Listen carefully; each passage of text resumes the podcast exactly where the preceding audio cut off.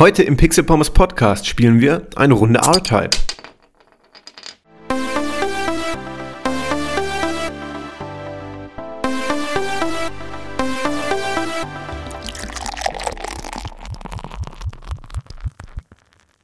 Und damit wie immer herzlich willkommen zum Pixel Pommes Podcast.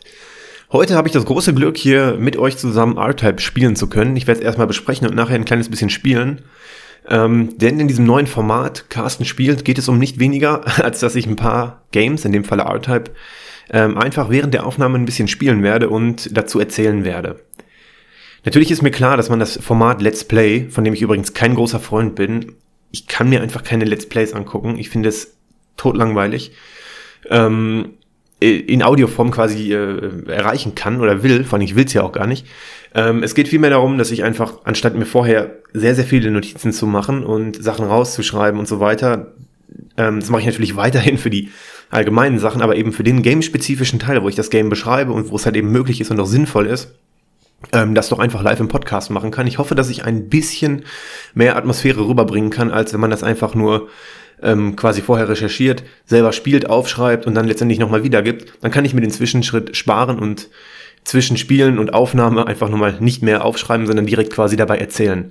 Ich hoffe, es klappt. Schreibt mir gerne euer Feedback dazu, denn ähm, es ist natürlich ein bisschen schwierig, auch das ähm, quasi in Audioform zu machen. Also während der Aufnahme zu spielen, halbwegs vernünftig zu spielen und dabei auch noch halbwegs vernünftig zu reden. Ich werde den Fokus hier aufs Reden legen und nicht aufs Spielen. Ähm, deswegen hoffe ich, dass mir das gelingt. Halbwegs zumindest. R-Type ist ein sehr, sehr klassisches 2D-Shoot'em Up und für mich persönlich auch so ein bisschen der Inbegriff von Arcade Game. Also das ist für mich das Arcade Game schlechthin neben äh, diversen Fighting Games. R-Type ist im Jahr 1987 erschienen, der Nachfolger R-Type 2, glaube ich, im Jahr 1989, äh, wenn mich nicht alles täuscht. Und ähm, eben genau, wie gesagt, als Arcade-Maschine dann auf den Markt gekommen. Hatte ich letztens noch das Glück gehabt, das in Krakau spielen zu können. Ich hoffe, ihr erinnert euch an den Blogpost, wo wir im Krakau Arcade Museum waren. Da konnte ich auch R-Type spielen. Und ich glaube auch, bin ich aber nicht mehr ganz sicher, ähm, auch auf den Retro Gaming Days in Bochum. Da habe ich auch einen Blogpost zu gemacht. Ich meine, da stand auch eine R-Type Arcade Maschine. Ähm, will ich aber nicht die Hand für ins Feuer legen. Aber die Wahrscheinlichkeit, dass ihr auf eurem lokalen Arcade-Treffen oder im lokalen Arcade-Museum eine R-Type Arcade findet, ist relativ groß, denn R-Type ist der Genrevertreter schlechthin der Shoot'em Ups mit dem Weltraum-Szenario auch sehr, sehr klassisch, also das, was man auch üblicherweise so als Stereotyp von Arcade-Maschinen sieht, erfüllt R-Type definitiv komplett, beziehungsweise hat R-Type wahrscheinlich auch mitgeprägt. Also warum man sich in diversen Filmen immer irgendwelche Raumschiffe fliegend ansehen kann, wenn irgendjemand dort an der Arcade-Maschine steht, das ähm, wird zum nicht unwesentlichen Teil von R-Type geprägt worden sein, äh, weshalb es doppelt Sinn macht, dieses Thema endlich im Podcast hier zu behandeln. R-Type wurde im Laufe der Zeit auf sehr, sehr viele Konsolen portiert. Zum Beispiel ähm, Super R-Type äh, auf, äh, für das SNES. E ähm, aber einige Portierungen davon haben gewisse Einschränkungen, die oftmals technischer Natur sind. Ich weiß nicht, ob immer, aber in einigen Fällen hat man eben einen anderen Spielumfang als auf anderen Portierungen. Super R-Type hat natürlich schon einen anderen Namen, weswegen man da sich das in etwa denken kann. Dort hat man ähm, die Levels von R-Type 2 plus einige neue, ich glaube drei Stück waren es, hinzugefügt und damit quasi ein neues Spiel erschaffen.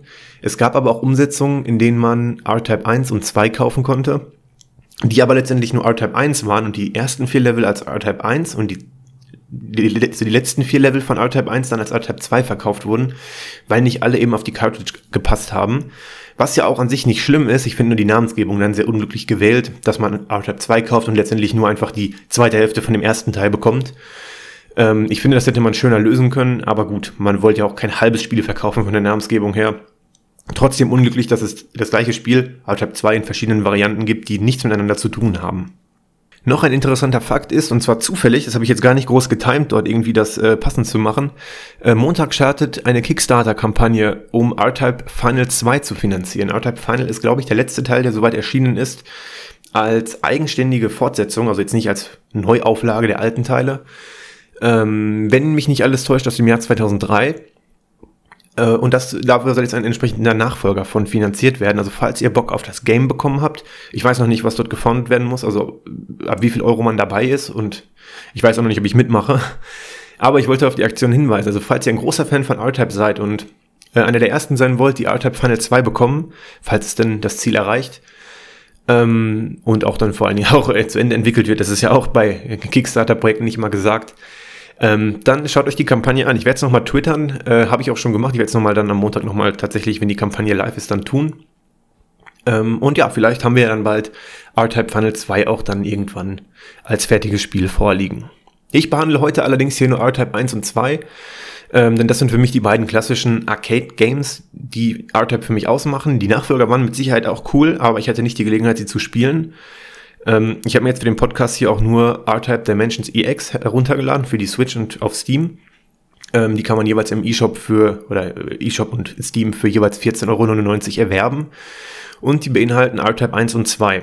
Ähm, man hat dort eine optionale geremasterte Fassung davon. Also man kann während des Spiels äh, umschalten in eine neuere 3D-Grafik, die auch dann eine neuere Musik hat, also die nicht mehr so die klassische 8-Bit-Musik hat, sondern die gleichen Melodien etwas moderner präsentiert. Ähm, man kann nahtlos wechseln, also bleibt das gleiche Spiel, man spielt weiterhin in der 2D-Ebene, aber anstatt der Pixel-Grafik bekommt man dann eben eine 3D-Grafik optional zugeschaltet. Ich finde die Möglichkeit, das zu machen, immer gut. Das hat mich auch schon bei Ultra Street Fighter 2 The Final Challengers sehr gefreut. Äh, obwohl ich dann auch in dem Falle jetzt zumindest immer viel lieber in der klassischen Variante spiele. Bei Street Fighter waren die Unterschiede nicht so groß, deswegen spiele ich da auf die neuere HD-Variante. Aber es war eben keine 3D-Variante, sondern es waren nur hochauflösendere Texturen. Hierbei haben wir dann eine richtige Polygongrafik und deutlich aufwendigere Hintergründe und so weiter. Mir gefällt hier aber die klassische Grafik viel besser. Ich werde aber im Eifer des Gefechts natürlich aus Versehen auch in die 3D-Grafik schalten, nehme ich an. Ist mir zumindest beim Probespielen immer wieder passiert. Ähm, so dass ich da aus beiden Welten berichten kann, gleich beim Spielen, ähm, was das Ganze dann entsprechend, wie das Ganze entsprechend aussieht.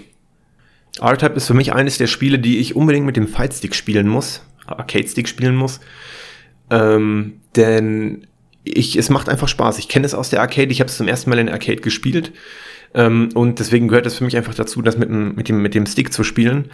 Ähm, man kann diverse Sticks auch an den Nintendo Switch anschließen. Der Mayflash F300, ich glaube der 500 auch, haben letztens ein Firmware-Update bekommen. Letztes war schon letztes Jahr, ähm, womit sie dann mit, den, mit der Nintendo Switch kompatibel gemacht wurden, was ich sehr cool fand. Ähm, aber falls man solche Games am PC spielt, was nicht unwahrscheinlich ist, kann man eigentlich auch jeden anderen Fightstick nehmen. Die meisten Fightsticks sind kompatibel mit der PlayStation und dem PC. Ähm, ich spiele sie heute auch am PC in der Steam-Version. Ähm, ihr werdet natürlich dann entsprechend ein bisschen Klacken hören von dem Fightstick und von den Buttons entsprechend. Das macht aber nichts. Also ich habe mir gedacht, das gehört dazu, wenn ich ein Arcade-Game spiele. Das soll ein bisschen für Atmosphäre sorgen. Ich habe hier auch entsprechend den Mic-Screen zwischen Mikrofon und den Stick gestellt, dass es nicht so laut hört oder zumindest meine Stimme deutlich lauter hört. Und werde wahrscheinlich auch nachher in der Audiobearbeitung den Kompressor weglassen, damit die leisen Geräusche von den, von den Buttons nicht zu sehr angehoben werden. Ähm, schreibt mir einfach, wie ihr das ganze Format findet, auch mit der Aufnahmetechnik. Ich hoffe, es nervt nicht. Also ich hoffe, dass ihr nicht gleich beim Spielteil direkt ausmacht. Ähm, aber falls doch, kann ich es euch nicht verübeln. Entwickelt wurde R-Type von Irem, Irem Software. Das ist ein japanisches Entwicklerteam, welches es seit dem Jahr 1969 äh, gibt. Also tatsächlich schon eines mit der ältesten Spielestudios überhaupt. Ähm, und die haben bis zu PS2 und PS3-Zeiten auch reichlich Videospiele produziert, aber nach dem Erdbeben von Fukushima dann nur noch so japanische Automatenspiele entwickelt und seitdem äh, haben sie sich dann komplett aus der Videospielentwicklung zurückgezogen. R-Type war aber definitiv das ähm, wichtigste, das, das wichtigste Franchise von Irem, welches auch am bekanntesten war, da es in wirklich fast jedem Arcade-Museum heute zu finden ist und auch eigentlich fast jeder kennt, der aus der Zeit der Videospiele kommt. So viel Allgemeines erstmal zu R-Type. Ähm, kommen wir zum spielerischen Teil, und zwar Carsten spielt R-Type. Das tue ich gerade ziemlich aggressiv, weil ich habe gerade knapp über 40 Minuten ähm, Episode für euch aufgenommen, dabei gespielt, viel geredet ähm, und habe dann, als ich meinen Arcade-Stick vom PC abschließen wollte, also aus dem USB-Port rausziehen wollte, bin ich leider an den Ausschalter des PCs gekommen, ähm, der sich dann runtergefahren hat. Was das, also das Problem an der Sache ist, dass die Audio-Software kein Backup speichert parallel in einem Temp-Ordner, sondern einfach scheinbar nur ähm, die Aufnahmen im RAM vorhält. Ich habe auch alle Temp-Verzeichnisse durchgeguckt, die das Programm hat. Ich habe es gegoogelt. Es ist nicht möglich, das wiederherzustellen, weil es einfach noch nicht auf die Festplatte geschrieben war. Ähm, so dass ich leider ein bisschen angenervt bin gerade. Aber ich glaube, so, so, eine, so eine kleinere ein bisschen Aggression kann ja bei so einem Arcade-Game auch gar nicht schaden. So, das ist ja eigentlich, äh, ähm, das sorgt ja für gute Reflexe und denke, dass ich vielleicht ähm, das ein oder andere Mal fester auf die Tasten hauen werde, was ja auch nicht schlecht ist, um vielleicht besser bei dem Spiel abzuschneiden. Also zumindest habe ich dafür, mir dafür das richtige Game ausgesucht. Noch besser wäre jetzt Street Fighter. Aber ich denke, die gleichen Skills helfen mir auch bei R-Type weiter. Ich habe R-Type Dimensions EX gestartet, hier in dem Falle die Steam-Version. Die habe ich mir extra für den Podcast nochmal gekauft. Ich hatte es vorher schon auf der Nintendo Switch gehabt. Die Teile unterscheiden sich aber nicht. Also nur in den plattformspezifischen Teilen, was die Steuerung betrifft. Ähm, ich glaube, ihr könnt R-Type Dimensions oder, zu, oder EX, es gibt auch Teile, ich glaube für die PlayStation 3 und für die Xbox 360 gab es R-Type Dimensions ähm, und die EX-Version dann für die nächste Konsolengeneration jetzt und den PC ähm, könnt ihr auf eigentlich, ich glaube, jeder modernen Konsole spielen. Die Chancen, dass ihr eine davon besitzt, sind sehr hoch. Ähm, was gut ist, denn jeder, der möchte, kann R-Type damit spielen. Ähm, R-Type EX, R-Type Dimensions EX bundelt die ersten beiden Teile, R-Type 1 und 2, in einem nett aufbereiteten Package. Also die Spiele sind original, wie in der Arcade, ähm, haben noch ein kleines bisschen äh, drumherum dazu bekommen, zum Beispiel hier das schöne Hauptmenü, wo mir die beiden Arcades von R-Type 1 und 2 ähm, auch äh, präsentiert werden. Also die sind hier als 3D-Objekt drin. Ähm, da kann man zwischen R-Type 1 und 2 wechseln. Ähm, also man sieht wirklich den Arcade-Automaten hier, wo dann auf dem Bildschirm eine Demo läuft von den Spielen. Das sieht sehr gut aus. Ähm, es sind ein paar Funktionen hinzugekommen, die erwähne ich gleich, wenn ich das Spiel starte. Da muss ich es nämlich konfigurieren erstmal, also auswählen, wie ich spielen möchte und dann erkläre ich auch kurz, was dann neu hinzugekommen ist. Wir haben hier im Hauptmenü einmal den Einzelspielermodus, gehen wir gleich rein. Wir haben den Multiplayer. Der Multiplayer bietet mir zwei Spielmodi an, also einmal den Endless Koop-Modus und den klassischen Koop-Modus. Der Endlos-Modus ähm, ist ein Modus, den ich auch im Singleplayer spielen kann. Und zwar ähm, habe ich dabei unbegrenzt Leben. Also es wird quasi raufgezählt und nicht runter. Das ist dann für den Punktestand wichtig. Und ich kann immer an der Stelle weitermachen, wo ich gestorben bin. Denn R-Type ist ein wirklich sackschweres Spiel. Also wirklich, das Ding ist scheinbar darauf äh, programmiert worden, ähm, also nein, es, wurde, es ist darauf äh, programmiert worden, in der Arcade gespielt zu werden und wie man weiß, muss man da für jede Spielrunde ein kleines bisschen Geld einwerfen. Und ich denke, das war auch der Hintergrund, warum das Spiel so schwer geworden ist. Dass es tatsächlich echt frustrierend ist an einigen Stellen. Und um den gleichen Frust nicht hier in dieser Portierung aufkommen zu lassen, hat man den Endlosmodus hinzugefügt, äh, in dem ihr immer weiter spielen könnt und es wird immer nur hochgezählt, wie oft ihr gestorben seid. Dann könnt ihr euch später selber verbessern, indem ihr einfach weniger sterbt in einem Durchgang. Ähm, könnt ihr euch einen besseren Highscore erzielen, den ihr auch ins Internet hochladen könnt. Also halt eben da ein bisschen den Frust rauszunehmen, denn ich tatsächlich würde das Spiel, glaube ich, meinem ganzen Leben nicht im Classic-Modus komplett durchspielen können. Das, das würde ich nie schaffen. Ähm, denn ich bin zwar sehr an Retro-Gaming interessiert, aber ich bin in den meisten Spielen nicht so gut, ähm, so dass man hier den Endlos-Modus noch gut benutzen kann. Die Puristen unter den Retro-Gamern werden dann sagen, ja, das ist aber nicht das echte Spiel und das ist was für Weicheier und Pipapo, aber ich bin der Meinung, ähm, ich finde das eigentlich ganz cool, denn warum soll ich mir so ein sackschweres Game, wo mir dann nach drei, vier Stunden wahrscheinlich auch nicht mal äh, aneinander hängend, sondern einfach über mehrere Tage verteilt, komplett die Lust vergeht und ich nach zwei Levels dann einfach wütend das Spiel in die Ecke stelle. Warum soll mir dann der Spielspaß vergehen? Ich kann es auch im Endlosmodus durchspielen, habe dann auch einen Einblick, wie das Spiel war, kann mir als Retro-Fan die Levels auch angucken und mich dann eben verbessern. Früher musste man, um zu trainieren, sozusagen immer mehr Geld reinschmeißen ich kann ja auch hier jetzt im Endlos-Modus äh, so viel wie ich möchte trainieren und merke auch, dass ich im Classic-Modus dann entsprechend besser geworden bin. Also für mich ist das eine gute Sache. Ähm, das ist, äh, fand ich nicht schlecht auf jeden Fall, zumindest am Anfang. Den Endlos-Modus werde ich jetzt auch hier benutzen für euch, denn ähm, ich kann nicht gut spielen und gut reden gleichzeitig. Ich werde den Fokus aufs Reden legen ähm, und deswegen einfach im Endlos-Modus spielen, damit ich euch die Levels beschreiben kann. Ähm, im, Im Multiplayer aber ziemlich cool ist der Koop-Modus. Ich finde, es gibt viel zu wenig Games mit Koop-Modus heutzutage. Wir spielen ansonsten noch, also meine Freundin und ich spielen noch Donkey Kong Country Tropical Freeze auf der Switch. Ähm, eines der wenigen Koop-Games aktuell, aber also es ist ja nicht wirklich aktuell, es gab ja schon auf der Wii U, aber das, was wir gerade spielen, und ich finde, es müsste einfach mehr Koop-Games geben, denn ich kann immer alles gegeneinander spielen, das ist auch irgendwie ganz lustig, aber zusammen zu spielen äh, macht einfach mehr Spaß. Und hier entsprechend gibt es den Koop-Modus in R-Type, und zwar können wir mit zwei Raumschiffen in der Welt spielen. Macht dann auch gerade im Classic-Modus Sinn, weil äh, man sich da gegenseitig helfen kann und zu zweit es schon eher schaffen könnte.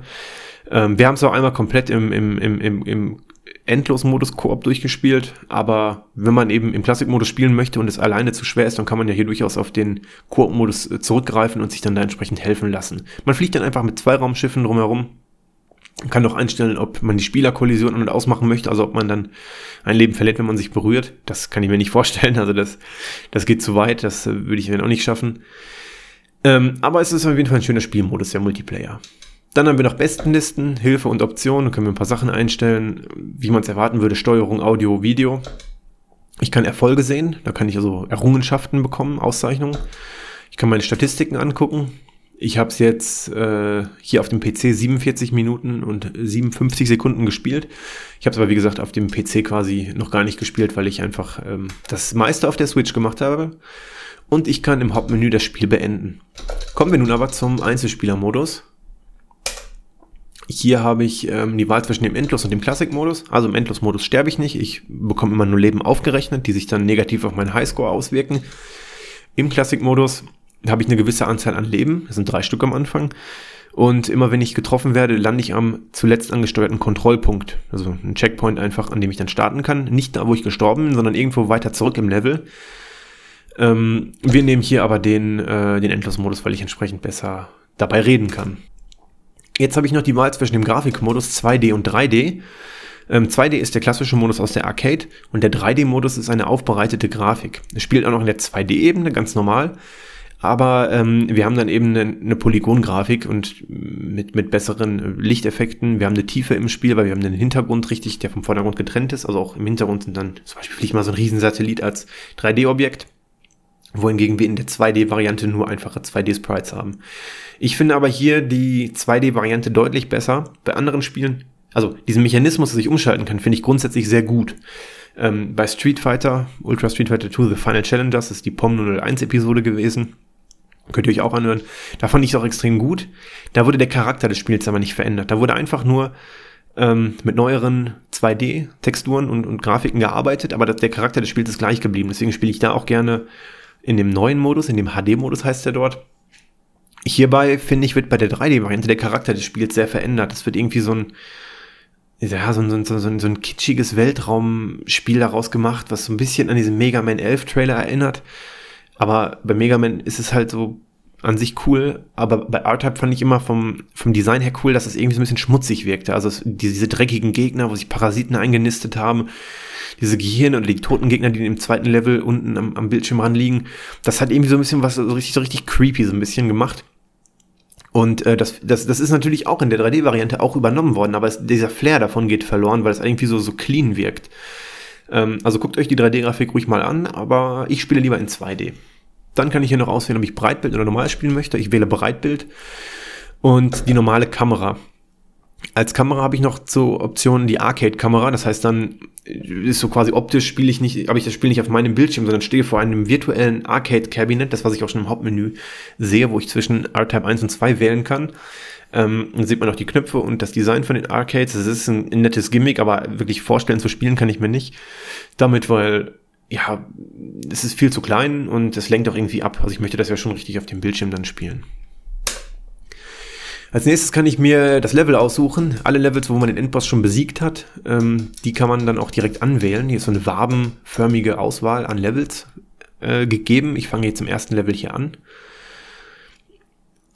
Und könnte aber auch theoretisch ein Level weiter anfangen oder wo auch immer ich möchte, wenn ich dann meine Punkte verbessern möchte. R-Type beginnt mit unserem kleinen R9 Arrowhead Raumschiff. Wir beginnen im, im, im, im Weltall-Setting, also wir fliegen quasi im Universum herum, erkennen aber schon am unteren Bildschirmrand, dass sich dort eine Art Raumschiff oder so weiter annähert, oder wir uns dem Raumschiff annähern vielmehr. Ähm, weil wir entsprechend auch schon von freundlichen Gegnern, das sind so Robomechs quasi, die ähm, begrüßt werden, ähm, die auf diesem Raumschiffartig gestalteten Untergrund laufen. Oben fliegen so kleine Mini-Raumschiffe, also wenn es jetzt kein Raumschiffspiel wäre, würde ich sagen so kleine Vögel, aber es sind ähm, entsprechend ganz kleine so Raumschiffe, die uns angreifen, die können wir relativ leicht äh, kaputt machen. Jetzt wird es schon ein bisschen unübersichtlich am Boden, denn dort sind viele Bodengegner, die uns beschießen und deren Torpedos wir ausweichen müssen. Hier können wir auch schon ähm, einmal ganz kurz die, äh, die Beamkanone erklären. Die Beamkanone ist unsere Waffe, die wir aufladen können. Das war, glaube ich, relativ neu für, für solche Spiele, auch vor allen Dingen, weil es das Jahr 1987 war. Also noch sehr, sehr frühe Anfänge von modernen Computerspielen. Ähm, die Beamkanone kann aufgeladen werden. Es dauert ungefähr drei Sekunden, bis sie aufgeladen ist. Und dann können wir einen sehr, sehr starken Schuss abgeben, der mehrere Gegner durchdringt. Das heißt, wenn die Gegner, also wie gerade jetzt am Anfang, in so einer Formation fliegen, ähm, können wir die Beamkanone einmal aufladen, einen Schuss abgeben. Und wenn wir gut gezielt haben, können wir damit alle Gegner, die geflogen kommen, eliminieren, können dann schnell zum, zum Boden fliegen und dort dann die Mechs quasi äh, erledigen, weil die uns ja auch mit ihren Torpedos beschießen. Also hier ein, wichtig, äh, ein wichtiges spielerisches Element ist die Beamkanone.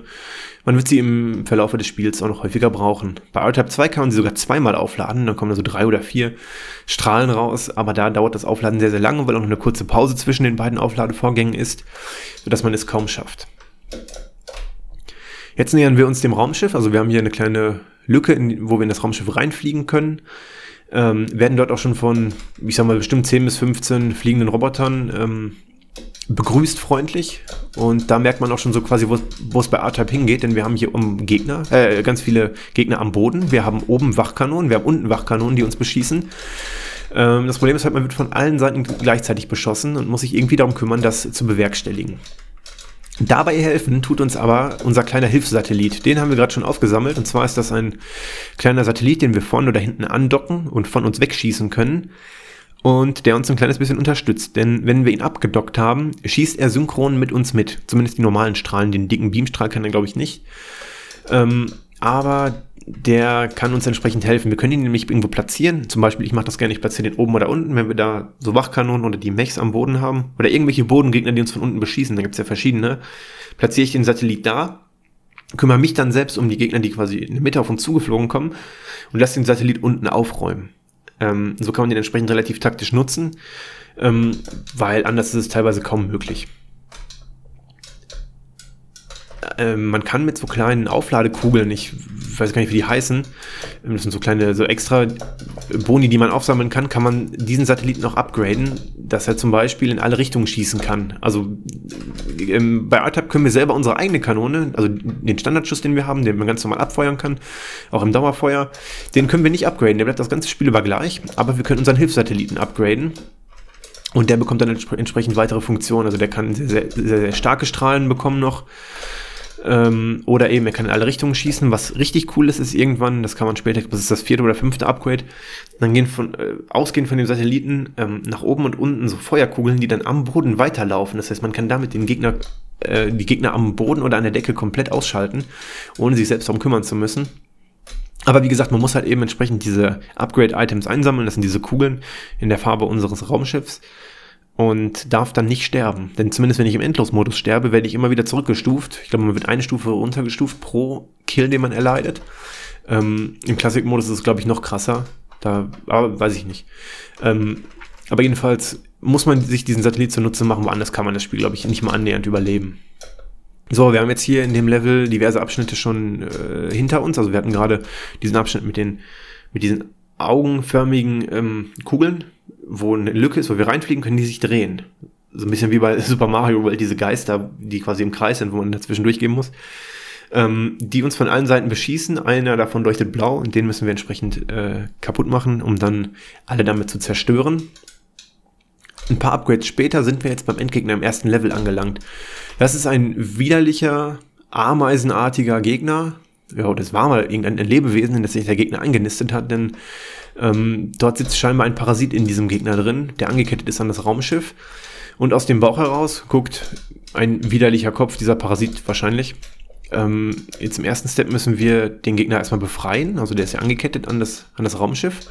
Jetzt kommt er auf uns zu und jetzt müssen wir schnell seinen Kopf quasi, also diesen Parasitenkopf vernichten. Das geht relativ simpel. Ich habe jetzt, glaube zwei Schüsse mit der Beamkanone gemacht. Ähm, ist ja auch das erste Level, habe ich jetzt auch bestanden. Und ja, so, so läuft es dann meistens irgendwie. Meistens muss man sich bei den Endgegnern irgendwas erst den Weg frei machen, irgendwas vernichten, irgendwelche Kanonen, irgendwelche Sachen, die es blockieren. Und dann kann man entsprechend dann ähm, zu dem eigentlichen äh, Kern des Gegners, in dem Fall war es dieser Parasit, aber meistens ist es irgendwie ein Auge oder so, dann vordringen entsprechend. Zur Info, also ich bin jetzt neunmal gestorben. Das liegt auch daran, dass ich jetzt entsprechend gequatscht habe dabei. Aber es ist nicht ungewöhnlich, dass man diese Anzahl von Kills erleidet in dem Spiel. Ah ja, jetzt kommt ein ziemlich ähm, von der Gestaltung dreckiges Level. Und zwar haben wir hier ähm, tote Gegnerhorden am oberen und unteren Bildschirmrand. Wir haben hier so, so Gehirne, Gedärme in so Gläsern, die von der Decke runterhängen.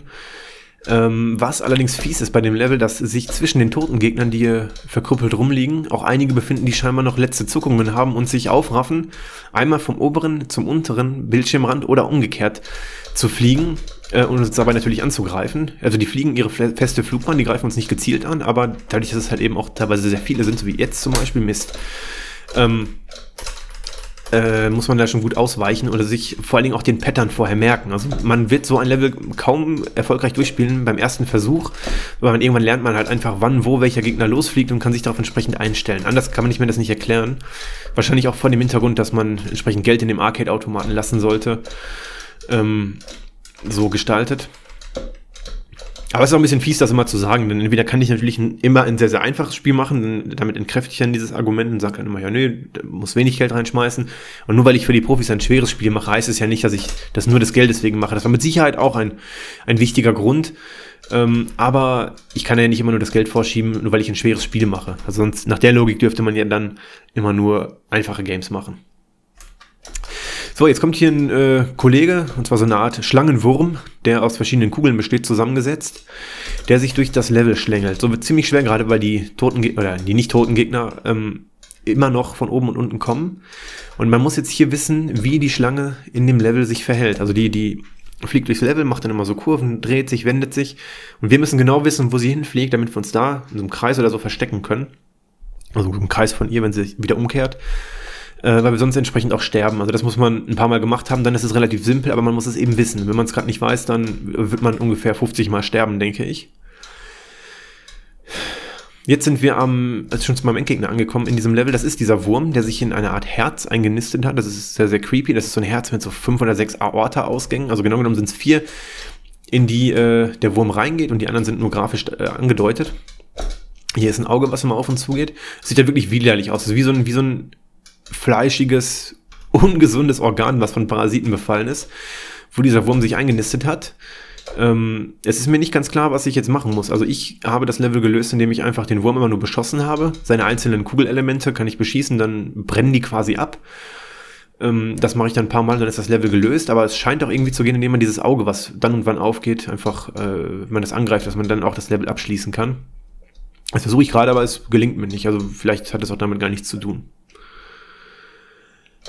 Der Wurm schießt, das ist die Schwierigkeit eigentlich, zwischendurch so, ich denke, es sollen Feuerkugeln sein, es sieht eher aus wie Fleischbällchen ähm, ab, von denen wir getroffen werden können. Also immer schön in Acht nehmen vor den Fleischbällchen, so dass wir da aufpassen müssen, dass ähm, wir nicht getroffen werden. Aber ich glaube, es sind gar keine Fleischbällchen, es sind irgendwelche äh, ja, nee, es könnte sein, dass es Feuer ist, weil wir schießen ihm ja auch quasi aus. Also das Feuer aus, wenn wir draufballern.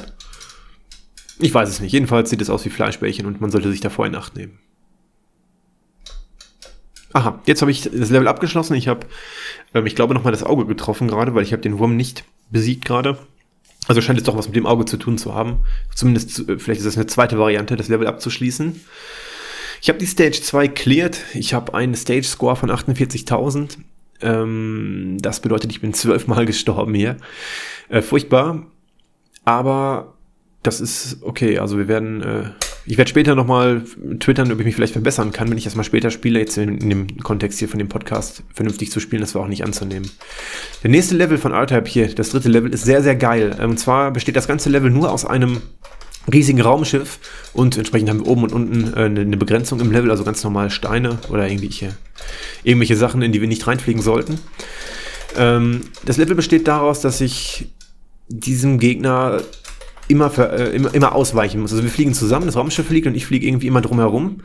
Es hat überall Wachkanonen und, und diverse Außenstellen, die mich angreifen. Jetzt fliegt hier gerade, jetzt dockt hier noch so eine Art Rettungsboot ab. Ich habe es gerade vernichtet, wahrscheinlich wären da auch Gegner drin gewesen. Ähm, ich muss dem immer ausweichen. Das Ding ist ein riesen Klopper. Das heißt, wenn es jetzt zum oberen oder unteren Bildschirmrand fliegt, wo ich mich dann auch befinde, muss ich irgendwie eine Lücke finden, wo ich mich verstecken kann, weil es mich sonst zerdrückt zwischen dem Bildschirmrand und sich selbst.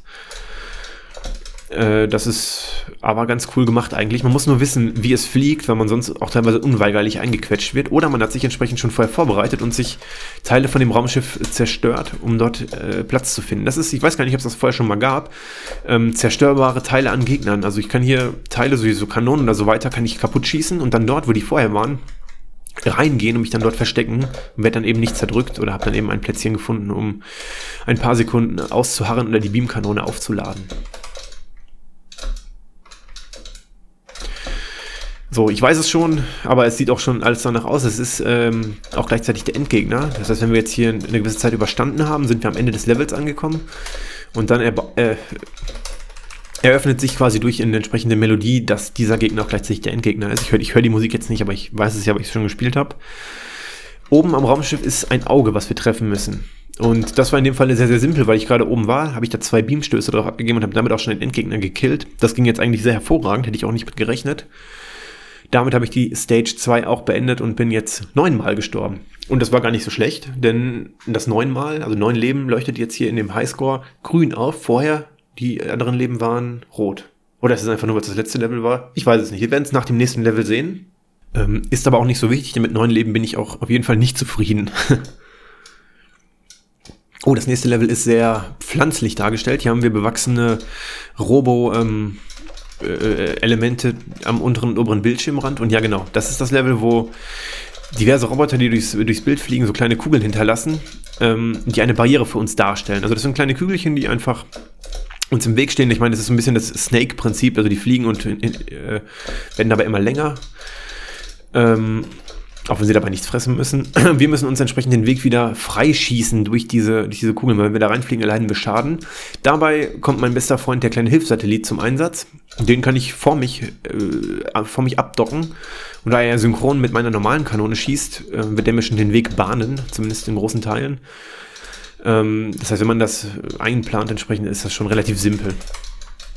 So, jetzt wird es gerade ein bisschen unübersichtlich. Ich habe ganz viele Gegner am Boden, die mich beschießen. Die wurden aber von anderen Gegnern zum Glück selbst zugebaut. Ja, jetzt nicht mehr. Äh, wir haben überall diese Barrieren aufgebaut, die ich wieder kaputt schießen muss. Und am besten versucht man natürlich die Gegner, die sie erzeugen, gleich wieder von vornherein zu vernichten, damit sie nicht allzu viel Schaden anrichten. Jetzt kommen wir auf ein, ich sag mal, Feld, wo nur diese, diese, diese Barrierekugeln sind. Das heißt, jetzt kann ich meinen Satelliten hier raushauen. Ja, jetzt habe ich auch die 3D-Grafik umgeschaltet aus Versehen, weil ich den falschen Knopf gedrückt habe. Und da, ja, da sehe ich es halt auch wieder. Also diese Na Grafik ist ganz nett gemacht, aber es ist nicht mehr R-Type. Es ist zu clean für R-Type. Es müsste viel, viel schmutziger, so viel, viel creepiger sein. Ich gehe wieder in die 2D-Ansicht zurück. Äh, es ist zu, zu clean für R-Type. Aber dann habe ich auch schon den Gegner erreicht, was ganz cool ist. Ich habe ein paar Upgrades gesammelt. Also mein, mein, mein Hilfssatellit schießt in alle Richtungen. Äh, was ist mir sehr, es kommt mir sehr entgegen. Äh, der Gegner ist ein riesiger, ähm, ein riesiges Raumschiff mit so einem Kopf, was an allen Stellen Laserkanonen hat und was sich vor allen Dingen dreiteilen kann. Also ich muss diese drei Teile unabhängig voneinander zerstören. Da hilft mir der Satellit bei.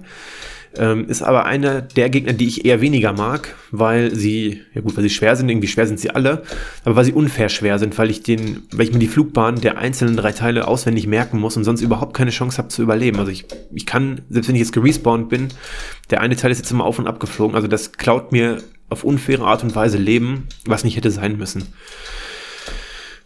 Ja, jetzt, ich habe auch keine Möglichkeit jetzt hier aus, doch, ich konnte nie, ich konnte in so einen Spalt von dem Raumschiff gehen. Ging tatsächlich doch noch. Und jetzt haben sich die drei Teile wieder abgedockt, also die trennen sich dann zwischenzeitlich. Manchmal fliegen sie als große Formation, manchmal getrennt. Und dann kann ich jetzt entsprechend die einzelnen Teile davon attackieren.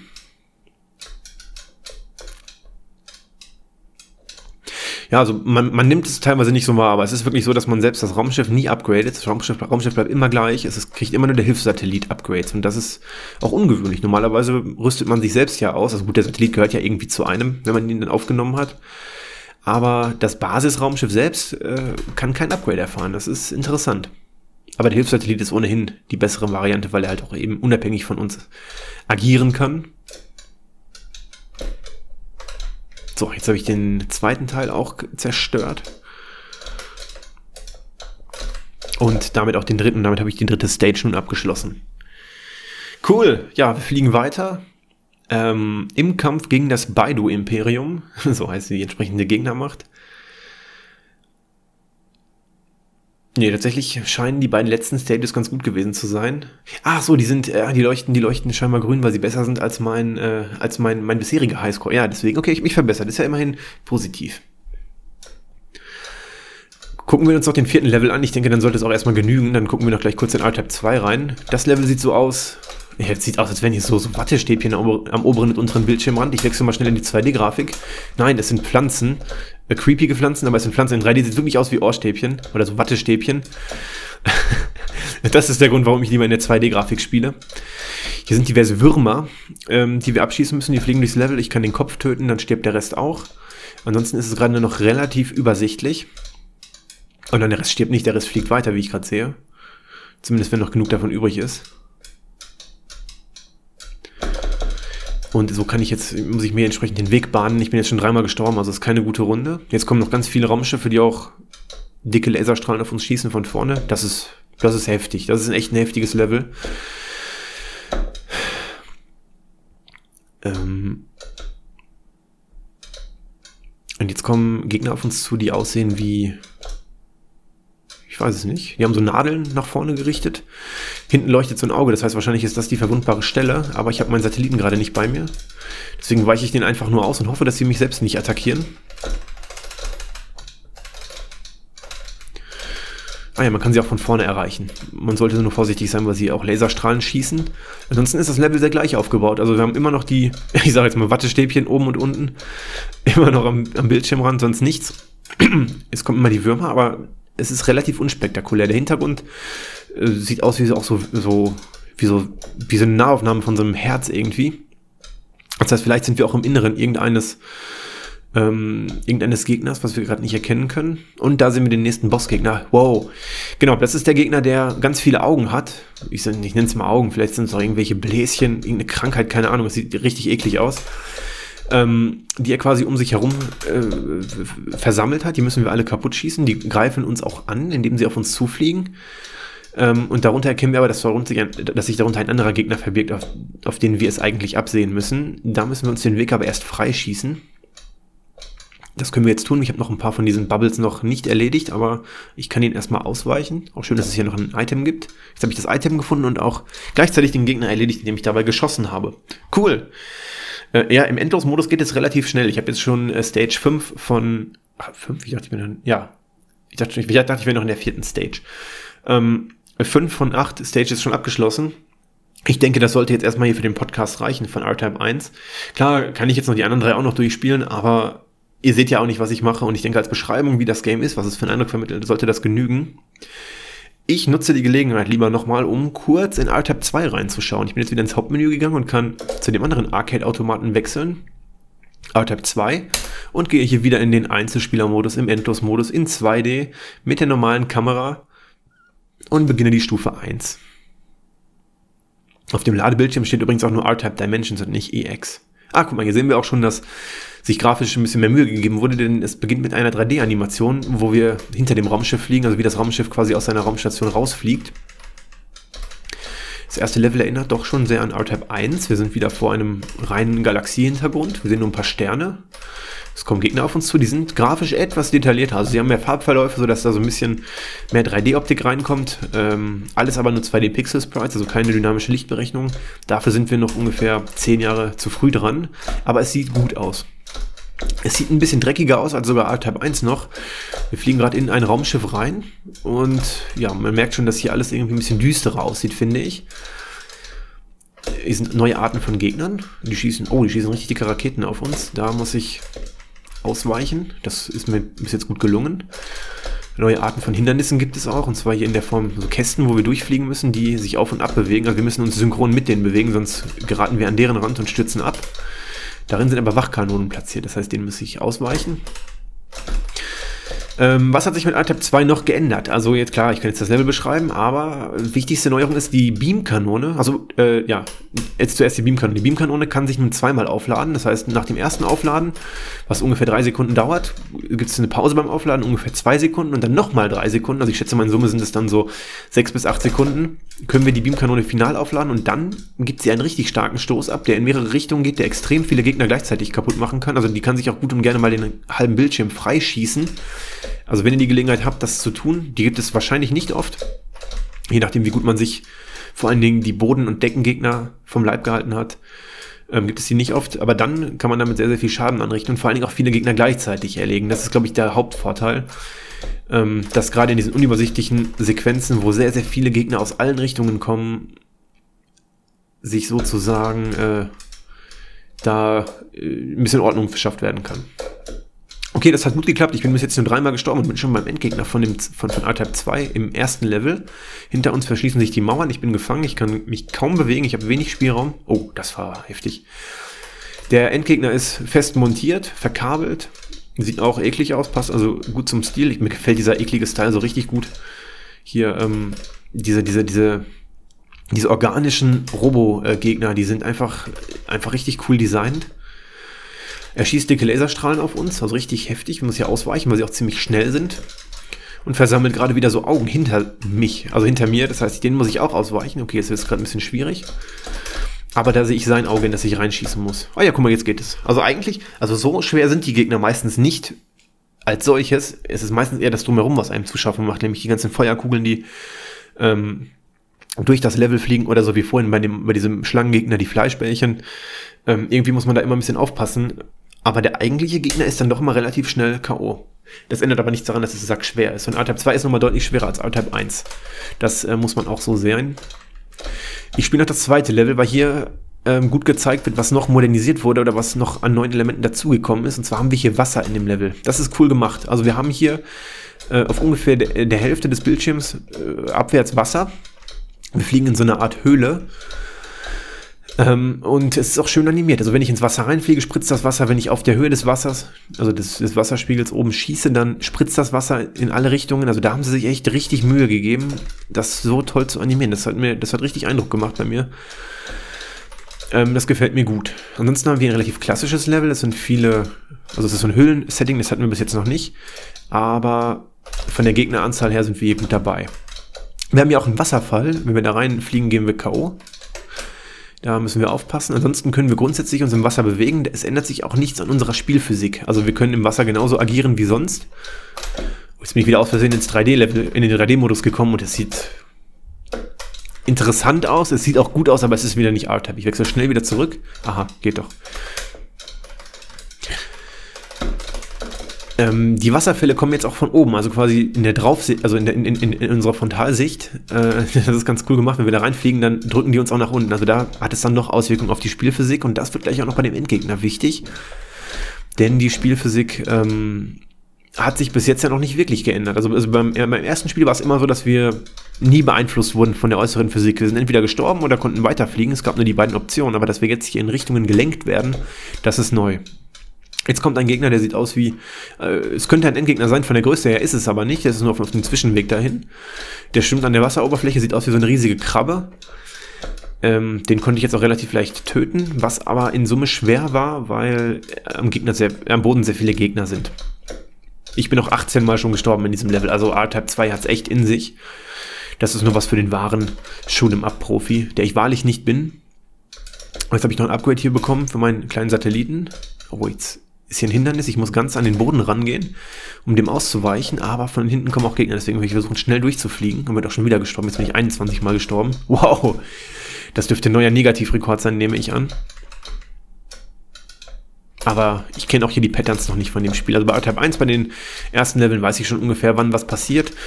Äh, wenn ich dann nicht durch Quatschen abgelenkt bin, dann geht es eigentlich ein bisschen. Also auch nicht wirklich gut und nur weit davon entfernt, ohne Kills zu sterben. Aber ich glaube, in Summe schon verhältnismäßig annehmbar im Vergleich zu, wenn ich überlege, wie es am Anfang war, als ich meine erste Runde R-Type gespielt habe, das war im, in der Arcade, das war eine Katastrophe. Da war ich froh, dass mir keiner zugeguckt hat. Jetzt bin ich aber beim Endgegner angekommen. Das ist auch wieder so eine Riesenkrabbe. Also sieht ähnlich aus wie der, Gegner, den ich gerade beschrieben habe, aber halt eben noch größer. Und der hat auch wieder so ein Auge oder so ein Ei, was ich anschießen muss. Das ist keine Ahnung. Also jedenfalls eine verwundbare Stelle, die leuchtet. Die ist mal oben und mal unten. Äh, ich möchte nicht beschreiben, wie es aussieht, weil der Podcast jugendfrei sein soll, aber es sieht ja vor allen Dingen, wenn es nach unten zeigt, komisch aus. Ähm, hier ist noch entscheidend, dass ich immer, wenn ich dem Gegner ausweichen muss, ja unweigerlich zurückgehe und damit in den Wasserfall reinfliege, der mich nach unten äh, befördert. Und der Gegner schmeißt aber auch so ja, Steine oder irgendwas ab, die mich dann treffen können. Das heißt, ich, wenn ich in dem Wasserfallstrom bin, kann ich nicht, mich nicht frei bewegen, muss aber Hindernissen ausweichen. Das ist eine Schwierigkeit. Oder wenn ich nach vorne ausweiche, dann feuert er so Elektro. Schocks nach oben an die, Bildschirm, an die Bildschirmkante ab. den ich ausweichen muss. Ah, bam, jetzt habe ich ihn vernichtet, indem ich auf sein Auge geschossen habe. Und damit ist auch die zweite Stage beendet. Und ich glaube, das sollte es auch für den Podcast erstmal gewesen sein. Ähm, ich war deutlich besser als in der ersten Runde gerade. Also die Aggression, dass ich die Datei verloren habe, hat geholfen. ähm, ich hoffe, ihr habt einen kleinen Einblick in R-Type bekommen, habt auch Bock, euch das Spiel zu holen. Dann ähm, kann ich es nur empfehlen. Also egal, ob ihr es euch kaufen müsst oder ob ihr es nur aus einer Retro-Sammlung rauskramen müsst. Ähm, das ist äh, eigentlich egal, es macht beides Spaß und vor allen Dingen auch in der alten 2D-Grafik deutlich mehr Spaß als in der 3D-Grafik. Ich hoffe, das neue Format hat euch gefallen. Ich kann es überhaupt nicht einschätzen, ob es cool ist oder nicht. Ähm, denn natürlich ist es natürlich ein bisschen schwer, das nur mit Audioinhalten äh, rüberzubringen. Ich hoffe, ich habe da euch ein kleines bisschen unterhalten. Deswegen wollte ich es auch nicht so sehr in die Länge ziehen. Ich sage mal danke fürs Zuhören. Schreibt mir gerne euer Feedback. Und worüber ich mich immer freue, sind natürlich auch die Bewertungen bei iTunes. Ne? Also es gibt ja kein anderes Podcast-Portal, wo man richtig bewerten kann. Ähm, also bei Spotify zum Beispiel kann man es leider nicht machen. Und die freien Podcast-Portale haben leider, glaube ich, auch keine Bewertungsfunktion. Deswegen würde ich mich freuen, falls ihr irgendein Apple-Gerät oder eine Apple-ID habt, ähm, falls ihr mich bei iTunes bewerten würdet. Ansonsten meldet euch gerne über die Social-Media-Kanäle. Ich sage danke fürs Zuhören und bis zur nächsten Episode.